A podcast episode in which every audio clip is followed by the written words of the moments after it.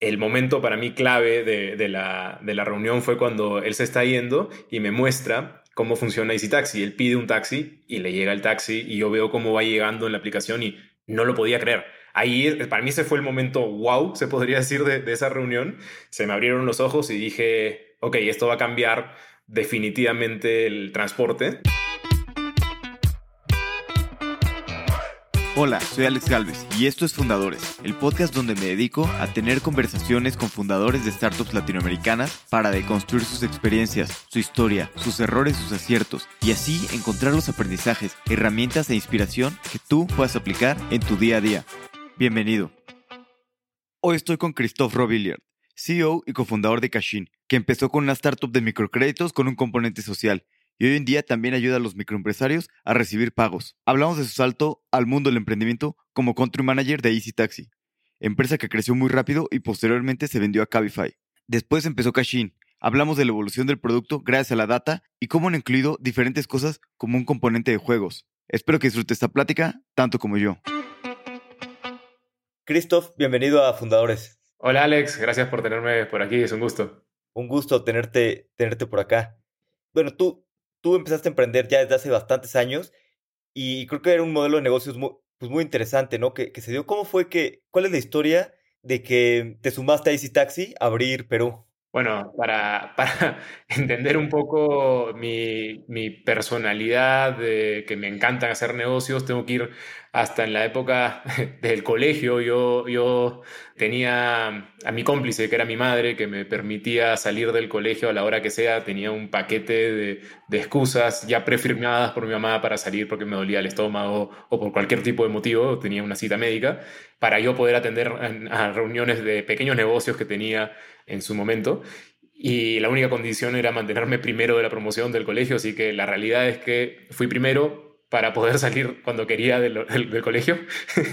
Eso es este, un poco lo que me define. Más adelante te voy a contar un libro que me cambió la vida desde pequeño y por qué me hizo meterme un poco a, hacer negocios desde tan pronto pude.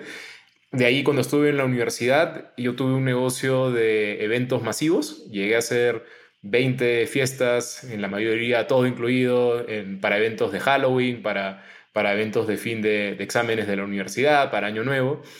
Y cuando culmino la universidad, dejo los negocios este, a un lado porque ingresé a, McKinsey. Y, y, la verdad es que para muchos que están en la universidad, McKinsey es el, es el sueño. Este, y decidí meterle, meterle full cabeza a, a eso para ser honestos, eh, desde, desde muy rápido me di cuenta que no tenía tanto el, perfil de consultor estándar que, tanto le gusta a, la firma. Y, sí, la realidad es que aprendí muchísimo, pero me golpeé. De hecho, uno de, de, de, de los socios con los que trabajé bastante y que, y que inclusive hoy, hoy en día es, es, inversionista eh, con nosotros en, en Cashin, decía que a los, a los analistas recién ingresados éramos diamantes en bruto que había que pulirlos a golpes. Entonces, eh, la realidad es que eso define un poco eh, mi, mi, mi, mi, tiempo en McKinsey. Pero a eso, cuando ya estaba cumpliendo el segundo año, recibí lo que siempre digo, el salvavidas de emprendimiento. Recibí la llamada de otro ex consultor eh, brasileño que estaba dirigiendo las operaciones de Easy Taxi, la, expansión por Latinoamérica. Era eso del 2013. Y, y, él viajó, viajó a Perú y escribió, me escribió por LinkedIn y me dijo para, para encontrarnos, para contarme de, de, de, qué, de, qué, trataba lo que estaban haciendo, a ver si es que me interesaba sumarme. Para darte un poco de contexto, en ese entonces en Perú creo que solo había pasado Groupon, como que la única startup de tecnología, lo único que se conocía, como que página, un negocio por página web, era Groupon. Estaban, también se estaba recién lanzando Linio, Hello Food, y, y la realidad es que todas eran, eran, eran compañías de, que, Rocket Internet estaba empujando en Latinoamérica. De hecho, creo que le debemos muchísimo a, a Rocket Internet de, de, lo que muchos hemos aprendido y hemos entrado al ecosistema porque ellos empujaron la expansión de, de, de los negocios rápidamente en, mercados emergentes. Y no conocía, yo no, no conocía mucho de esto, y, pero, pero se me ocurrió, bueno, vamos, vamos, vamos, a, vamos a, a, a, esa reunión en Starbucks, este, no perdía nada. Y lo que sucedió, eh, eh, digamos, quien, quien finalmente terminó siendo mi jefe, que se llama Gustavo Vaz, que es el actual fundador de M-Casa, un, un, startup brasileño de, de, propiedades que está creciendo un montón, me, mostró cuando, o sea, después de, hablar de, del negocio y que, y que me estaba haciendo la propuesta de ser country manager y que, bueno, para mí era un poco irreal, decía, todavía era muy chico, el momento para mí clave de, de, la, de la reunión fue cuando él se está yendo y me muestra cómo funciona Easy Taxi. Él pide un taxi y le llega el taxi y yo veo cómo va llegando en la aplicación y no lo podía creer. Ahí, para mí ese fue el momento wow, se podría decir, de, de esa reunión. Se me abrieron los ojos y dije, ok, esto va a cambiar definitivamente el transporte. Y así que nada, tomé la propuesta y, fue buenísimo, ¿no? Porque en la práctica me estaban pagando para ser emprendedor. Era eh, retomar mis raíces, que siempre me gustaba a mí hacer negocios. Y en el mundo de tecnología, que yo nunca antes había pensado hacer un negocio con tecnología. Mis negocios eran súper, súper básicos, por así decirlo. De hecho, meses después Gustavo me contó que, que él había acordado con el taxista desde antes que, que lo espere unas cuadras del Starbucks porque había era un MVP, súper MVP lo que, lo que se tenía. Y, y, él hizo todo este show para, para hacer la demostración. Y, también me contó por otro lado que yo fui el único consultor de McKinsey que le respondió el mensaje. Así que en, la práctica este, fue una sumatoria de cosas que se tuvieron que dar para que, para que finalmente yo, yo entre a Ahí sí, de hecho, le debo al 100% a McKinsey que, que, me hayan contactado. Si no, no, o sea, claramente este, este ex consultor solamente buscaba consultores que, que, que, puedan, que puedan ayudarlo en el lanzamiento de, de, la compañía por acá. Y ya, y no te imaginas lo que fue contarle a mi mamá que yo me estaba yendo de McKinsey a una empresa de taxi, porque era la única forma de explicárselo, ¿no? Claro, sí, me imagino. Así es que yo entro a, a, a Easy. Yo en ese entonces tenía 23 años y empezamos con un equipo de cuatro personas. Al cabo de un año y pico ya éramos más de 120 personas en la, en la compañía, era una locura. Y, o sea, no, no, no, nunca me esperé que, que, fue así, que el, el camino y, fue increíble. Para mí fueron probablemente los años más bonitos. Inclusive rápidamente es que yo conocí a mi, a mi socio actual, que, con el cual lanzamos Cashin. Él, él es José Manuel. Él, él, ingresó como City Manager de Chiclayo, que es una ciudad al norte de, de, Perú. Rápidamente nos dimos cuenta que su perfil era mucho más de tecnología, eh, a pesar de que lo hacía muy bien en operaciones, se frustraba por no, por no poder ayudar a mejorar la experiencia de los usuarios y, lo logramos este, reencauzar en el, en el, en el camino de, tecnología, de producto y, y, con el tiempo él llegó también a ser el, el, el que dirigió regionalmente producto y, también tecnología en, en, en, Easy Taxi y bueno, y luego Cabify tras la venta. ¿Te acuerdas un poquito las primeras impresiones de cuando abrieron, pues tú eras muy joven, 23 años, estar abriendo un país nuevo, algo totalmente, totalmente nuevo. ¿Cómo, cómo, cómo era el ambiente? ¿Cómo, ¿Qué pensabas? Sí, mira, de hecho, una de las primeras cosas que, que me que, que me sorprendió es que había un, había un playbook de, para lanzar Easy Taxi que se había armado y lo que, lo que teníamos que hacer era buscar taxistas que, que sean, que sean registrados formales de, de digamos, según la, la autoridad de, de cada país. Y resulta que para quienes conocen Lima, la realidad es que las licencias que da la ciudad son un chiste. Eh, digamos, es, eh, la gente ve como muy peligroso subirse a un taxi de los que tienen licencia de la ciudad versus un taxi que esté afiliado a cualquier este, asociación o, empresa que, te, dé tranquilidad. Porque la realidad es que el, para sacar una licencia en Lima o en el Callao, que es la ciudad colindante, es cuestión de pagar un dinero, pero no, no es que, no es que haya mucho filtro. Y, y también la calidad de, de, los vehículos solía ser bastante inferior a la de los, los que hacían servicios de forma particular. Eso quiere decir que, mira, en Perú ya existía mucho antes de, de las aplicaciones el, el servicio de taxi particular y ya era algo que, que, era aceptado por la, por la sociedad, por, por las autoridades y, y, funcionaba. Entonces lo que nosotros hicimos fue cambiar ese playbook específicamente para Perú y no ir con taxistas este, públicos, sino ir con, con taxis que den seguridad. Porque de hecho el problema, Easy Taxi lo que, como se fundó fue inicialmente para resolver el problema de conseguir un taxi, que era muy difícil en, Río de Janeiro, que es donde, donde, donde se inició la compañía, pero en Perú eso no se da, porque en Perú tú levantas la mano en la calle y automáticamente paran tres o cuatro taxis y tú te pones a elegir y a negociar con cada uno de ellos este, para ver quién te lleva al mejor precio y en el vehículo más cómodo. Entonces, la realidad del problema era muy distinto, entonces lo adaptamos y la realidad es que funcionó y, y al cabo de varios años terminó probando de que ese modelo era mucho mejor que el modelo público. Easy Taxi en, Perú logró ser el, país más rentable de todos. E inclusive muchos dicen que éramos los que realmente pagábamos la, parábamos la olla, como decimos en, en Perú, de, financieramente para la compañía. Y, y sí, eso fue de hecho muy, muy valorado hasta por por Cabify a la hora de que, de que Cabify compra Easy Taxi, en especial con el objetivo de ingresar al, al segmento de, taxis, pero se valoró bastante la experiencia que traía mi equipo en, en, Perú porque habíamos gestionado ambos modelos a la vez, ¿no? porque trabajábamos tanto con los, con los particulares, digamos, los privados, como con los públicos. Y, creo que por eso es que nos, nos reconocieron el hecho de, de pasar a, a, gestionar la región. O sea, tanto mi socio y yo y, otros, y otros, bueno, inclusive el, nuestro actual COO de la compañía era el que dirigió los proyectos regionales, entonces juntos este, que estábamos gestionando Cabify a nivel regional, ¿no? nos reconocieron eso. ¿Y cómo fue la venta de, de Easy Taxi a Cabify y el cambio de tal vez un poquito, pues ahora ser parte de una empresa más grande, la cultura cambia y a veces son, son complicadas, ¿no? Las, las compras, ¿Cómo, ¿cómo fue este cambio de, más bien, ¿qué cambió en Easy Taxi con, con esta compra de, de Cabify? Sí, mira, creo que coincidimos en un momento interesante en el que Easy Taxi, dado que ya habían ingresado los competidores grandes, ya, había ingresado Uber, ya había ingresado TaxiBit, que es una compañía de, Daimler, que son, que son los dueños de Mercedes-Benz, y que, tienen, que están en este negocio por un tema estratégico que es para evitar de que Uber sea tan grande y que, y que pueda negociar los precios de los autos. Así es, así es por lo que entiendo. Yo al menos personalmente entiendo que, que invirtieron en, en, en TaxiBit. Hubo una guerra de precios gigante en el, en el país. Y bueno, y como en, varios mercados, y lo que decidimos nosotros fue enfocarnos en seguridad, que, que, fue lo que inicialmente nos dio valor y no entrar a la guerra de precios.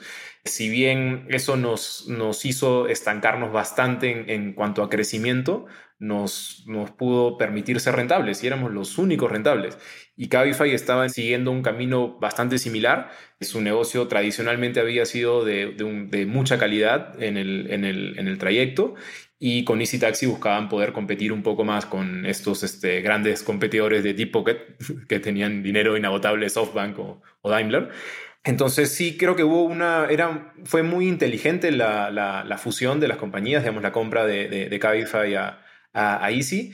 Definitivamente, como en toda compra, hubo, hubo juegos de, de, digamos, no sé si, si, si decir de orgullo de, algunos otros, este, vínculos que ya existían de amistades entre, los que venían de una compañía a otra. Se hizo un trabajo enorme para, evitar que esto suceda y doy fe de que casi como por seis meses operamos como dos compañías independientes para intentar de entender cuál era la mejor forma de, juntarnos hasta que finalmente se encontró, creo que una forma justa de, de, hacerlo en el que se les dio protagonismo a, los, a casi todos los, los, este, las personas que tenían buen rendimiento en cualquiera de las compañías y, se armó finalmente ya la, la, fusión inclusive de marcas que, que Easy Taxi pasó a, a ser Cabify, una sola compañía, una, solo, una sola oficina una sola estructura. Y, la verdad es que creo que, que, eso es lo que le ha permitido a Cabify ser lo que es hoy. Cabify tenía unos valores muy, muy buenos, este, muy hasta yo diría europeos en, algún sentido, y se contagió un poco de, de, la, de la, tropicalización o, digamos, la, la, velocidad o el criollismo de los latinoamericanos, que éramos los de, los de Easy, y, se armó una compañía mucho más sólida que de hecho, Cabify se propuso ser la primera compañía, el primer unicornio de, de ride-hailing rentable del mundo y lo logró. De hecho, fue el primero de todos. Mientras que todos estaban en pérdida, Cabify logró consolidarse en eso. ¿Y qué te quedas de aprendizajes de ver esta industria que se volvió una industria que creció muy rápido, que era muy hot y que salieron muchos competidores, ¿no? Empezaron a competir muchos y estuviste bastantes años en esta industria. Como que ahorita viendo para atrás todo esto que sucedió, porque muchas industrias se mueven de, manera similar, ¿no? Algunas están más temprano, pero van evolucionando. ¿Qué aprendizajes te quedas de haber visto todo esto en, la industria de, de ride sharing? Es interesante, ¿ya? Porque, porque tienes competidores con, con, fondeos y estrategias muy distintas. Claramente Uber, Didi y, y, Bit han ido a competir por el que tenga más, más volumen a costa inclusive de los, de los, de los rendimientos financieros de, de la compañía para crecer más, más rápido. Y creo que ese, ese era el playbook que, que teníamos muchas startups, o sea, la mayoría de startups este, con hypergrowth hasta el año pasado, ese era el playbook. O sea, crece, crece, crece, no importa tanto la última línea. Y creo que la tormenta actual que, que, que, se está viendo un poco en, en, en la industria, eh, no, no, solo en ride hailing, en, general en tecnología, es un poco el castigo a, ese, a, a, esa forma de crecer, mientras que, mientras que nosotros en, en nos vimos, no sé si decir forzados, pero al menos fue la estrategia tomada por, por la compañía de, de, de ser una compañía escalable, sustentable, con unit economics reales eh, nos forzó a armar una compañía que agregara valor suficiente para que el cliente esté dispuesto a pagar el valor real del servicio y no, no un precio subvencionado.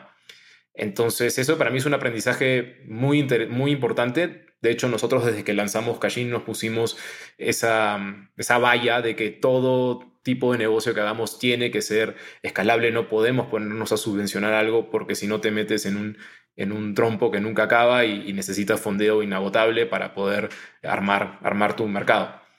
Y, sí, entonces para mí es un aprendizaje interesante, ¿no? Que no necesariamente tienes que estar en ese modo hypergrowth de subvención para, para, para ser un unicornio. Cabify es un unicornio sin haber hecho eso.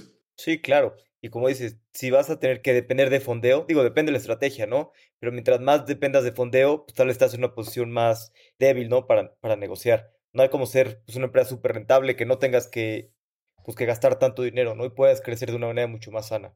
Correcto. Y bueno, luego te fuiste por un rato a, eh, a Ligo, que estuviste de Chief Operating Officer, pero después, ¿cómo fue que, que nació Cashin? ¿Cómo fue que viste la oportunidad? ¿Estabas buscando algo en la industria? ¿Estabas buscando algo para emprender? O un poquito, ¿cómo fue el proceso de, de, de lanzarte a emprender?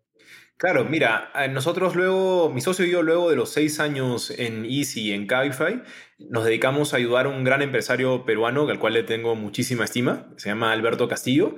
Él con su compañía nos brindó la solución para dispersar fondos a los taxistas que recibían pagos con tarjetas de crédito en Easy Taxi. Y él estaba lanzando una tarjeta prepago para el segmento B2C y nosotros podíamos sumar mucho. De hecho, en, esto surgió en conversaciones de, de, ideas de negocios que nosotros teníamos y, y Alberto nos, nos, nos contó de, de, este, de, este, de este proyecto que tenía y nos pareció buenísimo y entramos a, a, ayudarlos, yo como COO y mi socio como, como CTO, siempre sabiendo de que, de que eventualmente nosotros íbamos a, a emprender por nuestra cuenta. Así que aprovechamos esa oportunidad para aprender mucho de, fintech.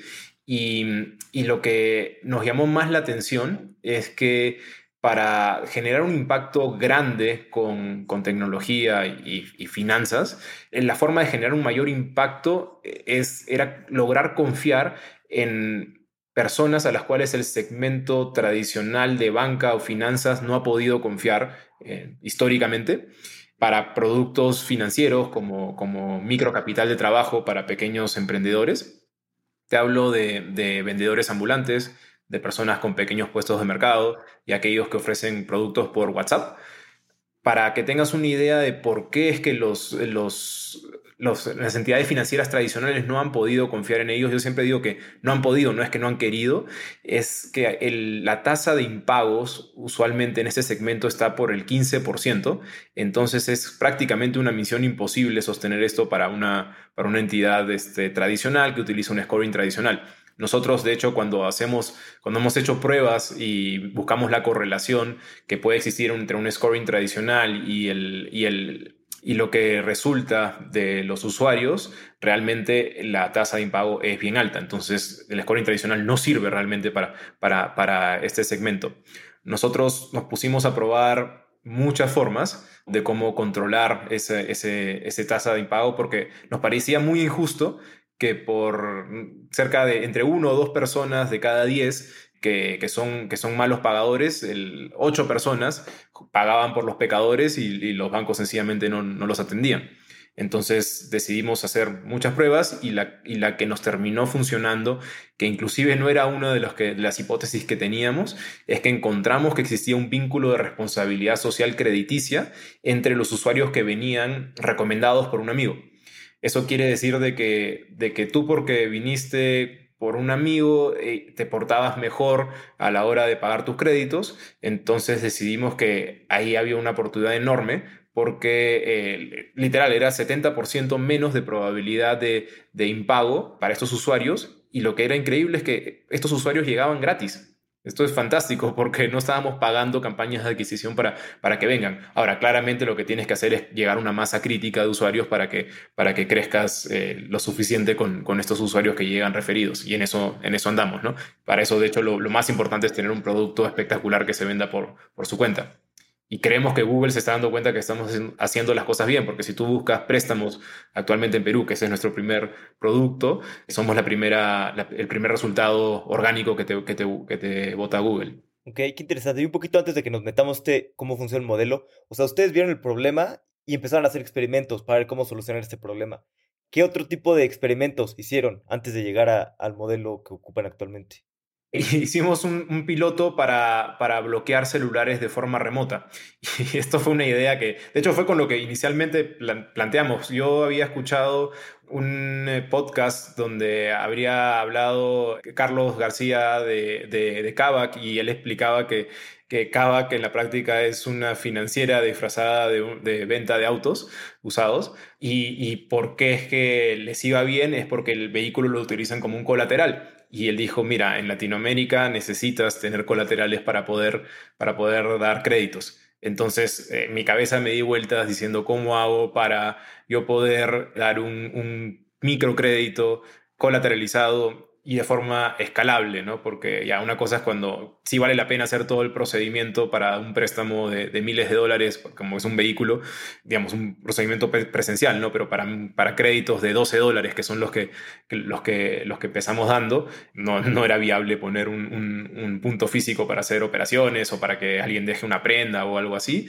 Entonces se me ocurrió la idea de qué tal si es que inicialmente era bloquear las líneas telefónicas, eh, digamos, llegar a un acuerdo con, con los usuarios para que nos transfieran el, el, el poder de poder bloquearles la línea telefónica, pero encontramos que, que, eso no tenía sentido en la práctica porque en este segmento los usuarios cambian rapidísimo de, número de teléfono, se compran un chip a la vuelta de la esquina y se acabó. Entonces nos pusimos el siguiente challenge, que era bloquear los celulares Android, que son los que utiliza la gran mayoría de, de, de nuestra población. Y, y, lo logramos, y siendo completamente, cumpliendo completamente con las normas de, de, Google en, para desarrollar productos, porque sí, sí tienen esta, esta funcionalidad. No es algo muy sencillo y, es claramente es delicado para no arruinar la experiencia del usuario. Y eso fue lo que, con lo que lanzamos. Y ahí es donde nos dimos cuenta de que, si bien esa tecnología funcionaba, que es, es algo que, que, aún tenemos, que es, que es nuestra propiedad intelectual, lo, el, lado social era mucho más importante y, a partir de ahí es que, es que nos dedicamos a, a seguir innovando desde, desde el, tema social, el vínculo social que tenían los usuarios.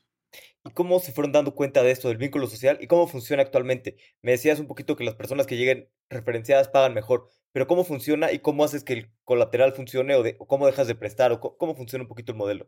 Ya, mira, ¿cómo me di cuenta? Esto es porque inicialmente la compañía la hicimos nosotros dos, empezamos en septiembre del 2020, en plena pandemia, y yo operaba todo y mi socio desarrollaba. Éramos los dos y no queríamos meter a nadie más al equipo, no queríamos ni siquiera recibir un dólar de inversión porque, bueno, teníamos la suerte de que, de que, de que veníamos con, con cierto buffer del, del, del, pasado y podíamos darnos un tiempo para, para probar las cosas por nuestra cuenta.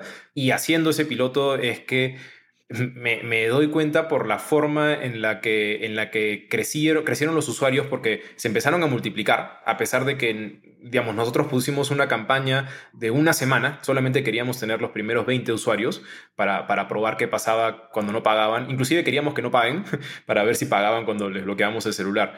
Ahora, lo que sucedió fue impresionante porque esos 20 usuarios pasaron a ser 80 usuarios al cabo de dos semanas y no entendíamos por qué, si es que las campañas habían, ya estaban apagadas cómo llegaron y, y, vimos que esos 60 usuarios adicionales tenían ese mejor comportamiento y nos pusimos a indagar cómo llegaron y bueno, llegaron referidos de estos primeros 20 usuarios que les habían contado la experiencia.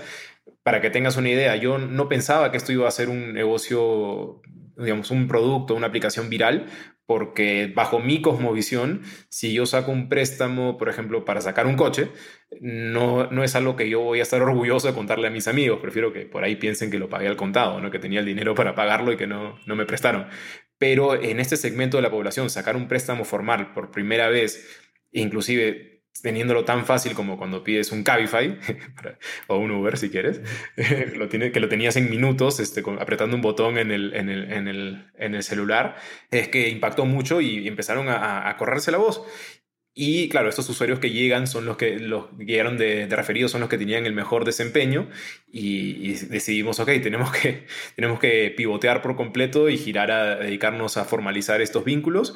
¿Y cómo es que funciona hoy en la práctica? Es, tenemos nuestro algoritmo crediticio colaborativo, que como funciona es que Cashin es una, es una aplicación que tú descargas, pero en la, en la práctica es como una pequeña red social crediticia tú añades amigos, así como los añades en Facebook, en Instagram, donde quieras, y a la hora de, que le llega la solicitud de amistad al amigo, le pregunta, hey, ¿tú realmente confías en Chris? Porque si Chris no paga bien sus créditos, tú te vas a perjudicar, digamos, en tu score y, viceversa. Si tú también te portas mal, vas a perjudicar a, a, a Chris. Y así es como funciona en la práctica. Nosotros lo que hemos hecho es todo un juego de, de, niveles, es como algunos le dicen gamification. Todos nuestros usuarios parten de un nivel básico y van subiendo de nivel hasta un nivel diamante y, en el, y lo que ganan es línea de crédito y una menor tasa según, según, según cómo van progresando.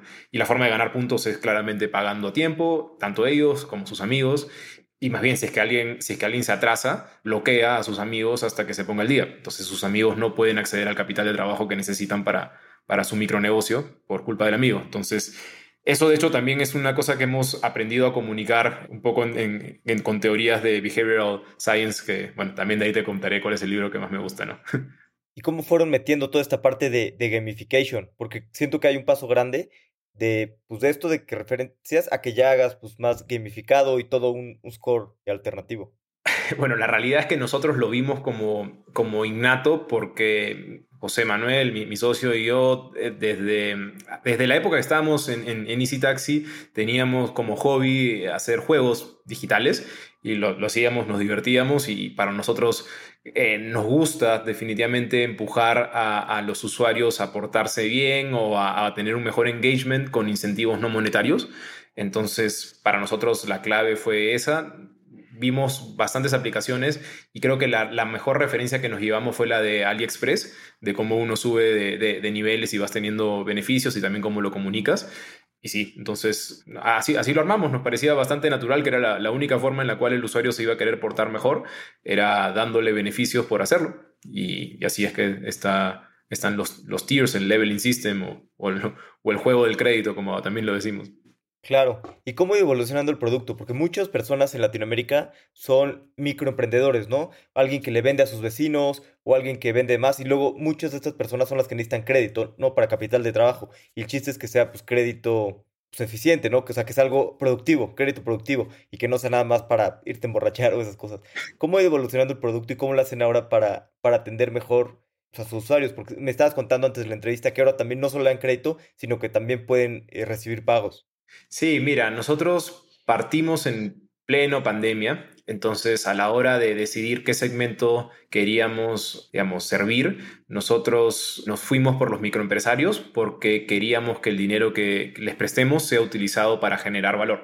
Por eso es que, es que partimos con, con este segmento de usuarios. Ahora, sin embargo, los microempresarios traen amigos que no son necesariamente microempresarios, pero al estar enlazados con ellos es que sí podemos confiar. Es como que necesitas que, haya venido un usuario anterior que tenga buena, buena experiencia con nosotros y así le puedes, así también podemos confiar en, ti, ¿no? Ok. Y, y, ahorita están en, en Y Combinator, ¿no? Que, bueno, ahorita hay, hay menos empresas latinoamericanas y sobre todo, pues de Perú han pasado muy pocas por YC. Bueno, no sé, muy pocas, pero menos que en otros lados. ¿Cómo ha sido para ustedes la experiencia de, estar en YC y en qué les ha ayudado a a construir Cashin y, sobre todo a, pensar pues, de forma diferente en el largo plazo? ¿En qué ha influenciado eso? Sí, mira, claramente es cierto que, el, ecosistema peruano recién está incipiente, estamos todos a la espera del primer unicornio. Hay, hay un par de compañías que, que, están encaminadas hacia eso. Y bueno, claramente todas ellas han tenido que, no solamente trabajar en Perú, sino que expandirse, expandirse regionalmente. En este, en este batch somos alrededor de 15 compañías de, de Latinoamérica en YC. Uno de los primeros consejos valiosos que tuvimos al inicio del programa fue que teníamos que ya empezar a trabajar en nuestro siguiente producto para tener, un, para tener una propuesta de valor mucho más sólida.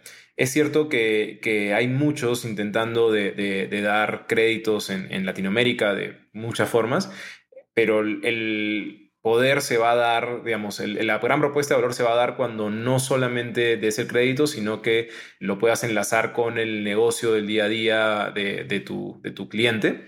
Eh, bueno, si es que estás atendiendo a microempresarios, si no atiendes a microempresarios, podría ser que te enlaces con, con el adelanto de salarios, por ejemplo, algo que, algo que esté más metido en, el, en el, día a día de, tu usuario, no solamente dando el crédito de forma libre. Entonces nosotros encontramos que luego de hablar con muchísimos usuarios, el producto que, más impacto podía tener es ayudarlos a recibir pagos digitales, llámese con tarjetas de crédito, débito, y también, ¿por qué no?, con, préstamos de nuestros mismos usuarios, así, digamos, puede ser un loop cerrado. Y por eso es que nosotros nos pusimos a conversar con, muchos players de la industria, desde Visa, Mastercard y, todos los procesadores que existen y, hemos definido cuál es nuestro producto, digamos, cómo se debe ver y cuáles son todas las opciones de pago que pueden tener los, los usuarios. Estamos terminando el, desarrollo y estamos por, lanzarlo. Y, mira, la realidad es que con, este aprendizaje que, eh, yo puedo definitivamente dar fe que, que la experiencia de YC es invaluable. hemos tenemos, tenemos muchos inversionistas institucionales latinoamericanos que es un poco también el, perfil que, del, inversionista. En Latinoamérica eh, empujamos mucho lo que es la motivación. Y esto está buenísimo porque te sientes que tienes un, grupo de aliados que te va a ayudar a empujar la decisión que hayas tomado y te van a seguir motivando y te van a contactar con todo el mundo, son súper este, proactivos. Pero por otro lado, tenemos la experiencia de inversionistas americanos, que no solo es Y Combinator, ya tenemos otros inversionistas de, por allá que son muy, muy ácidos en, el feedback que te dan. Y eso está muy bueno, me hace recordar las épocas de, de, McKinsey, que, de, feedback, este, compañía muy americana, y que está muy bueno, porque, digamos, sumando, sumando ambos, y creo que eso es, es vital para una compañía latinoamericana, intenta de tener inversionistas tanto locales como como americanos o europeos, como nosotros también ya tenemos, nos han permitido tomar esta decisión, por ejemplo, de, que, de que teníamos que empezar a, diversificar nuestro producto, de tener una, propuesta de valor más sólida y no solo quedarnos en lo que nos está generando la gallina de huevos de oro, que realmente nos está generando muy buenos ingresos, pero la propuesta de valor no es tan sólida como ahora con, con un medio de pago. De hecho, si, si, si me permite, yo, le daría hasta una recomendación a, cualquier emprendedor que está pensando en sacar un, negocio, una compañía de tecnología, que postulen a Y Combinator, inclusive antes de que tengan nada de tracción. Lo que más importa realmente es el equipo que, que, traen a la mesa y el, el que, que, hacen una postulación bastante agresiva, que, que llevan, que se que hagan una impecable entrevista pero digamos, no se preocupen tanto del hecho de tener ingresos o no tracción, porque el 70% de las empresas que entran al batch no tienen ingresos. Y es lo normal. Eh, eh, nosotros, de hecho, somos de los pocos locos que estamos tan avanzados, con una tracción de casi un millón de dólares de ventas anualizadas. Somos rarísimos. Y, la gran mayoría, más bien, está aprovechando mucho porque están aprendiendo en tres meses lo que nosotros nos tomó aprender como un año y, los, y los contactos que tienes, este, hay muchísimos este, inversionistas que están detrás de, compañías de esa etapa. Así que, no, sí, o sea, es, es gigante el valor que te trae Y Combinator. Sí, claro. ¿Y cómo has visto un poquito a los inversionistas internacionales, tú que estás en YC? Porque el año pasado Latinoamérica se puso muy de moda, los últimos dos años, y se vio un boom, ¿no? De inversionistas internacionales invirtiendo en startups de Latinoamérica. Creo que sigue habiendo mucho apetito, pero pues, en general ya no es como, como el año pasado, ¿no? Que, que se invertía. ¿Cómo ha sido tu experiencia con, con inversionistas internacionales? ¿Ves todavía mucho apetito por Latinoamérica y por préstamos, que es un negocio difícil?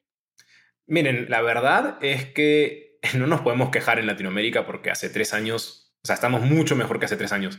Quizás el año pasado sí fue, algunos decían que estaban regalando dinero a cualquiera y bueno, sí, pues puede ser. Lo que les puedo decir a todos es que hay que concentrarse en su producto, tienes que tener tu crecimiento y sobre todo tienes que tener unit economics racionales.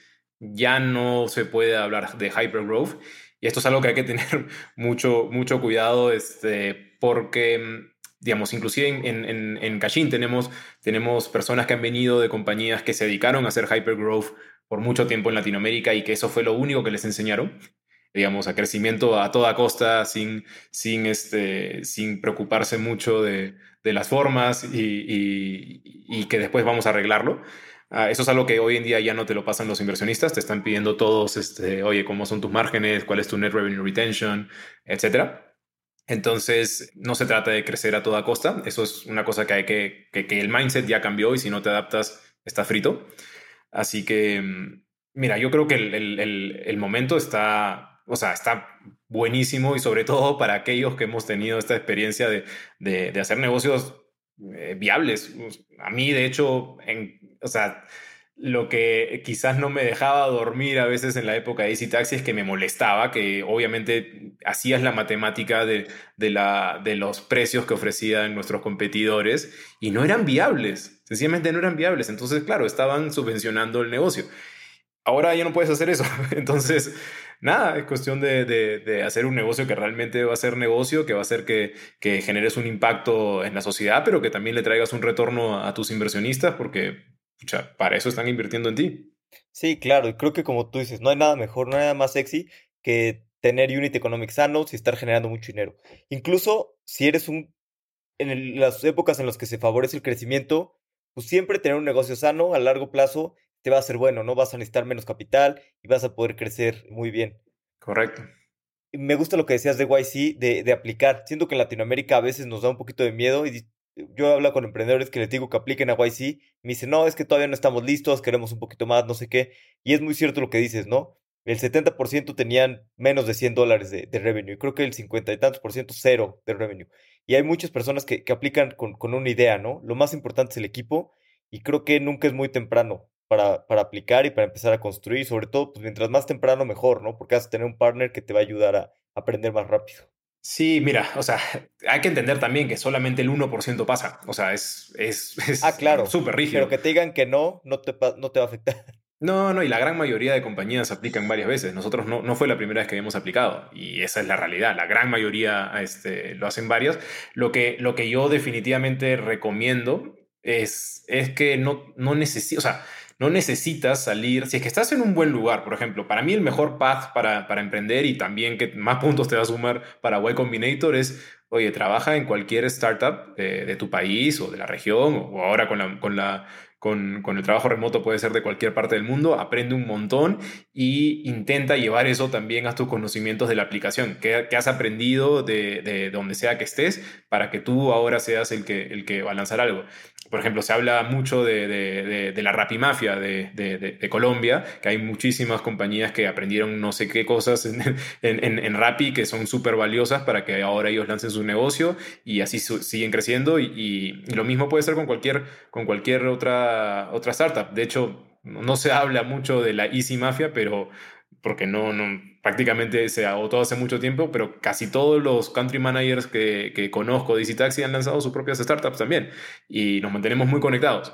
Entonces, una cosa que te ayuda mucho eh, en la realidad es haber aprendido de, de, alguna startup en la que trabajaste y eso está muy valorado por los fondos y definitivamente también por YC. Entonces, yo te diría, si estás cómodo, eh, estás contento en un sitio, tienes una idea de negocio, postula Y Combinator cuanto antes, aprende, no pasa nada si es que te dicen que no ahora, no, no tiene memoria organizacional y más bien creo que al revés. Es, sí, sí, hay, sí, sí es bueno que hayas postulado más de una vez.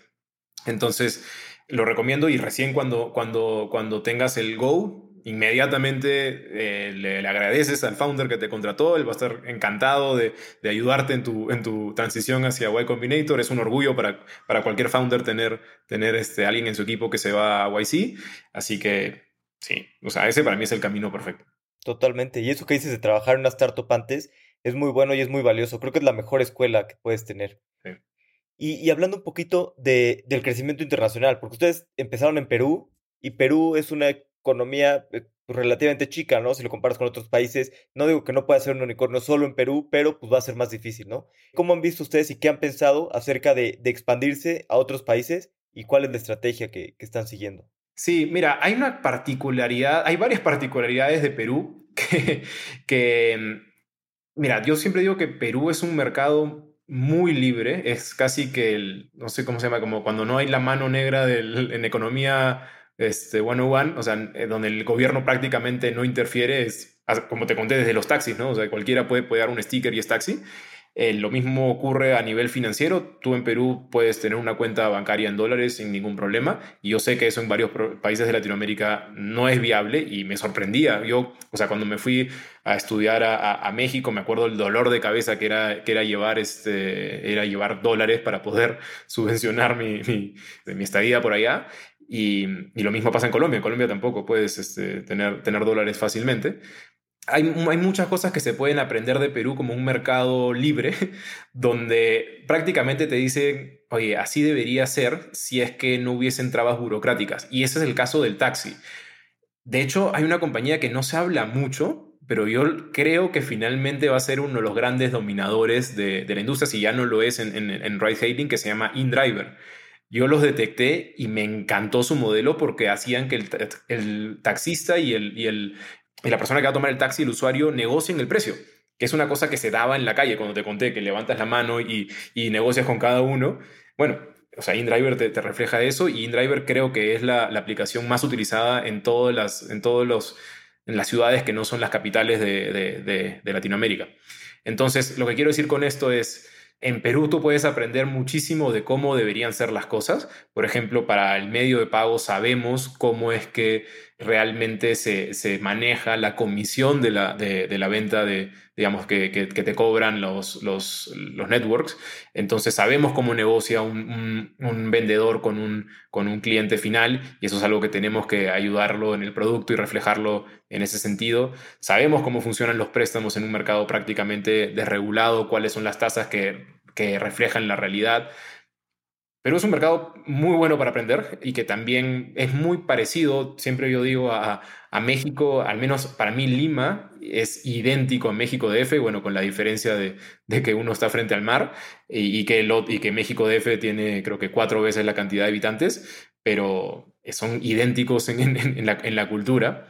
Lo mismo me pasa bastante cuando veo Colombia, son muy parecidos en culturas, entonces los problemas son muy similares, sobre todo en el segmento informal al que apuntamos nosotros. En Perú el 70% de la población es informal y 20% de ellos se dedican a un negocio independiente. Entonces, estamos hablando prácticamente que el 10% de la población peruana tiene un negocio de algún tipo. Y de hecho son muy resilientes. Esto es un, esto es un tema que, a mí también me ha chocado. Históricamente, eh, yo me, yo me, a mí me dio miedo cuando, cuando sacamos al primer presidente, que si es que alguien conoce un poco de la realidad peruana, en los últimos cinco años hemos sacado cinco presidentes, o sea, sacamos uno en promedio al año y, no sabemos cuánto nos va a durar el actual. La realidad es que no pasó nada en la economía del, del, del peruano de a pie. Y, ¿Y por qué es eso? Es porque eh, es informal, es muy resiliente, si es que su negocio ya deja de ser rentable en un día, al día siguiente hace otro negocio y no pasó nada. Entonces, yo creo que en Latinoamérica eso es, es bastante, bastante similar. Yo me imagino que si tú conoces a alguien en México que, que, vende tacos, si es que por algún motivo cambia la, la, digamos, la disposición o ya no puede vender tacos en, en, un, distrito o se cambia de distrito o pasa a vender eh, de la noche para mañana, pasa a vender cases para celulares porque encuentra que es más rentable y no pasa nada, sigue siendo un microemprendedor. Eso es como que un aprendizaje que me estoy llevando yo. Sí, total. La economía en general es muy resiliente, sobre todo la parte informal. Y también es curioso eso, lo que decías, que se parecen mucho. Yo veo muy similares pues, Perú, Colombia y, México, ¿no? Digo, en general Latinoamérica se parece, pero aquí sobre todo pues, estas grandes capitales, ¿no? Que son las megaciudades y que este, gran parte de la economía está concentrado en una sola ciudad. Sí, hay una particularidad de Colombia que, que no está tan concentrado. Tienes tres grandes ciudades, pero, pero sí son muy parecidas igual. que también es una gran ventaja para ciertos tipos de modelos de negocio. Por ejemplo, no sé, pues justo ride hailing, si atacas Lima, Bogotá, Ciudad de México, Buenos Aires, pues cubres gran parte de, de Spanish Speaking Latam solamente atacando las capitales, ¿no? Y a veces no es necesario eh, pues, atacar ciudades más pequeñas. Digo, depende del modelo de negocio y demás. Sí, sí, sí. Sí, claro. O sea, es que la, la, hay una distancia diametral entre la ciudad principal, en el caso de Perú, que tiene 10 millones, más de 10 millones de habitantes, y la segunda ciudad, que es Arequipa, que tiene 1.5 aproximadamente, o sea, 10 veces. El, te, te, decía en el caso particular de Colombia que no es tan así porque tienes este, Bogotá, Medellín y Cali, pero bueno, y en México tienes muchas ciudades también de varios millones de habitantes, pero claro, la distancia es diametral comparado a, a Ciudad de México que tiene, entiendo, como más de 36 mil millones, perdón, de habitantes. Sí, pues como 25, creo, ya ni sé, luego el área alrededor y es un monstruo. Claro, es que la parte de los alrededores, siempre juegan ustedes con eso. Una parte es el, DF, el centro, y otro los alrededores, que ya está todo conectado, no sé. Sí, todo es, todo es una, una gran ciudad. Justo estaba hablando con un amigo que es de, de Eslovenia el otro día, y me decía, él vive aquí, lleva muchos años, y me decía que su familia vino a visitar. Me decía, es que es impresionante, porque yo allá en dos horas estoy en Italia, en dos horas estoy en Croacia y creo que en Alemania, no me acuerdo en dónde. Y si aquí en dos horas sigo en Ciudad de México, o sea, ni siquiera salgo de la ciudad. claro. Pues vamos a pasar a las preguntas de, de reflexión. Las preguntas son cortas, las respuestas como tú quieras, cortas, largas o como sea. ¿Cuál es algún libro que, que te guste recomendar? Ok, tengo dos libros para dos etapas de la vida hablando primero de cuando yo era pequeño, me leí Padre Rico, Padre Pobre cuando tenía 12 años y eso me cambió por completo la percepción de cómo funcionaba la, economía y es muy fácil de entender. Desde ese entonces he llenado mi vida de activos en vez de pasivos o gastos. Y sí, es, es un libro que yo recomiendo a cualquiera, no, no, tienes que ser un niño, pero literal un niño lo puede leer y, y a mí me, me cambió la vida. De ahí el libro que, hoy en día me sirve muchísimo, inclusive para, la compañía, es Predictably Rational de, Dan Ariely. Es el padre de Behavioral Science. El adicional a este libro inclusive tiene muchas enseñanzas. Por ejemplo, que los seres humanos no tenemos problemas en defraudar a empresas o a personas que no conocemos, pero sí nos afecta perjudicar a alguien conocido. Entonces nosotros de hecho aplicamos eso muchísimo en la compañía, porque si es que alguien va a dejar de pagar la cashin, quizás no le importa porque es una compañía, pero si es que nosotros le dejamos bien claro que si es que nos deja de pagar a nosotros, está perjudicando a, un amigo suyo en su red, ahí sí es que siente esa, esa, ese dolor y esa, y esa responsabilidad por, por no defraudar. Claro, buenísimo. Y más si está haciendo préstamos tan pequeños, ¿no? Que mencionaste que eran 12 dólares con lo que empezaron. Pues para una empresa es muy difícil, ¿no? Hacer cobranza de este tipo de, préstamos.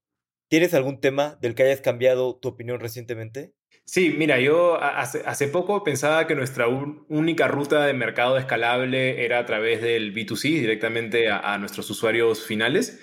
Sin embargo, a partir de conversaciones con founders de otros negocios, por ejemplo, SaaS para microempresarios como Turbodega, 30 o, Morado, me he dado cuenta que nosotros podemos tener un camino de B2B2C súper sólido y ofrecer nuestros productos financieros a estos nichos bien servidos por estos SaaS especializados, haciendo algún tipo de alianza con ellos, que es, que es algo que, que están buscando, digamos, para incorporar servicios financieros a sus plataformas.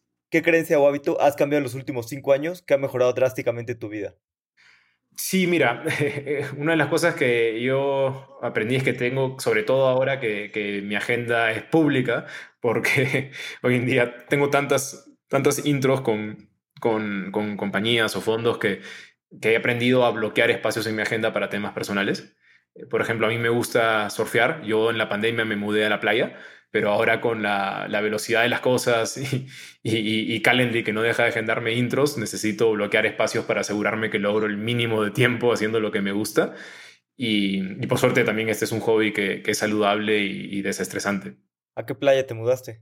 A Punta Hermosa, es una playa que está 30 minutos al sur de Lima, así que en cualquier momento igual voy a la ciudad, pero mm, nada, es muy bonito, es otra, es otra vida, es una vida de pueblo, cerquísima la, cerquísima la ciudad, tengo muchísimos amigos ahí porque de, chico yo me mudaba todo, todo, el, todo el verano me mudaba con mi abuela eh, a, la playa y, es el lugar que, que, más me gusta probablemente en el planeta.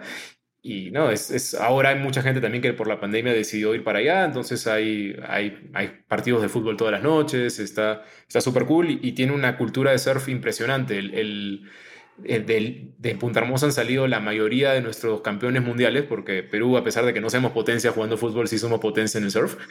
y, y, inclusive hay hasta monumentos a surfistas en, en, en Punta Hermosa. Súper bien, no sabía, no soy tan surfer, pero si algún día voy para allá, voy a tener que animarme a, a surfear. Sí, es muy fácil. En tu primera clase ya te paras, en serio. Yo aprendí hace poco, tampoco es que lo hacía de chico. Buenísimo. ¿Tienes algún fracaso favorito que te haya preparado para futuros éxitos? Sí, mira, este, acá, acá les puedo contar una anécdota muy divertida. En, en, Easy Taxi nosotros diseñamos un seguro de salud familiar a la medida de los conductores y que nos tomó como seis meses eh, entre encontrar al, al, partner, diseñarlo, poder implementarlo. Y mm, la noche anterior que estábamos a punto de lanzarlo, José Manuel, mi, mi, socio, este, me dijo, Cris, ¿estás seguro que los taxistas quieren el seguro? Pasa que él, está, él, tiene una visión mucho mejor de, del mercado. Él siempre ha estado bastante más cerca a, los, a los usuarios.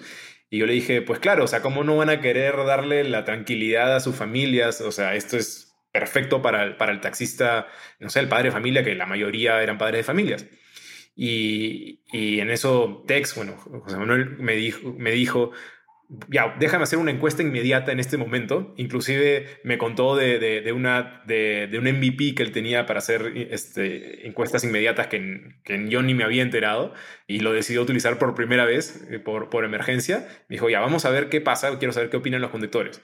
Entonces, con los 5 dólares mensuales que nos costaba ese, ese, ese seguro por cada conductor, le, les preguntó, ¿qué prefieren? ¿El seguro, un campeonato de fútbol, los 5 dólares para ti mismo o un sorteo cada mes?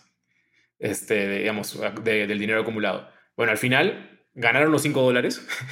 este, la, la, gente prefería 5 dólares a un seguro. Y, y, lo que estaba de cerca era el campeonato de fútbol. Y de súper lejos estaba el seguro. Entonces, para mí es como que, pucha, claramente no puedes armar un producto pensando en tu usuario perfecto, tu usuario ideal, imaginario, sino que tienes que escucharlos. Tienes que, o sea, no, te queda otra, porque si no, claro, el seguro, o sea, para mí era el, producto perfecto y que yo me, estaba ya imaginando los conductores hablando por la radio, contento que Easy Taxi les dio un seguro. No, no les iba ni interesar.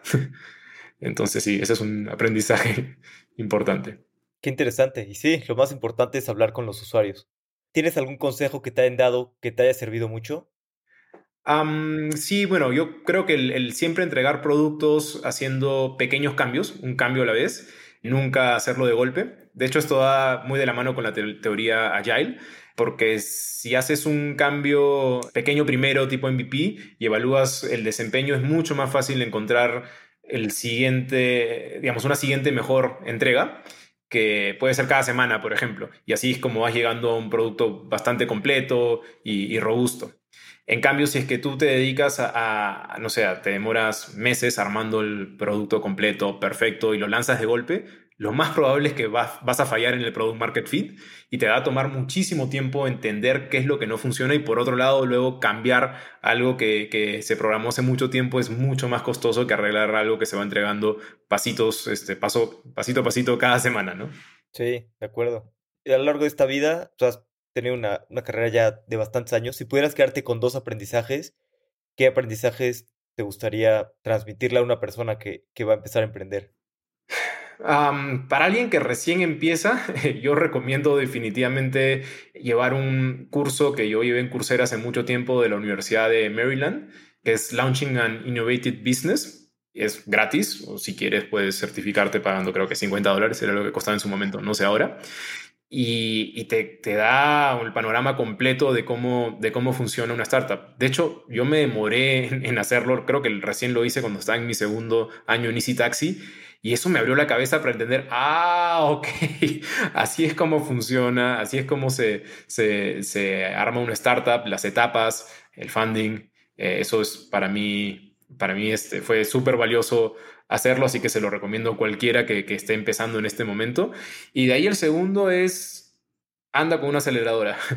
Lo, el, el valor que te traen es gigante. Yo trabajé, nuestro, nuestro primer aceleradora, porque aparte de Y Combinator, primero estuvimos con, con Newtopia.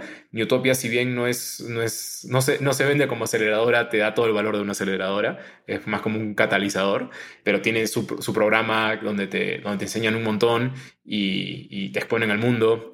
Así que sí, yo recomiendo para alguien que recién empieza, primero, este, llévate este, este curso y, y segundo, eh, postula a alguna de las aceleradoras al que más te guste. No está nada mal apuntar, apuntar alto. Este, puedes, o sea, para mí una cosa que, que no es chiste, para mí el, el, el YC de, de, de, Latinoamérica es Newtopia, está en ese camino y trae muchísimo valor, así que ya puedes apuntar por acá alto en Latinoamérica con Newtopia o puedes irte a, a, a digamos, a lo más alto este, al norte con, con Y Combinator, pero dale, anímate. Sí, de acuerdo en que Newtopia, Newtopia está haciendo bien las cosas. Y también hay varias aceleradoras locales este, muy buenas, ¿no? 500 Startups, Latitude y algunas otras. Sí, sí, sí, hay muchas. Cristóbal, pues muchas gracias por tu tiempo. La verdad es que la pasé muy bien platicando contigo y aprendiendo más. La verdad es que me impresiona mucho cómo han construido el modelo de negocio y cómo están logrando pues, hacer del crédito algo mucho más accesible en Latinoamérica. Buenísimo. Nada, muchas gracias. Ha sido un gusto.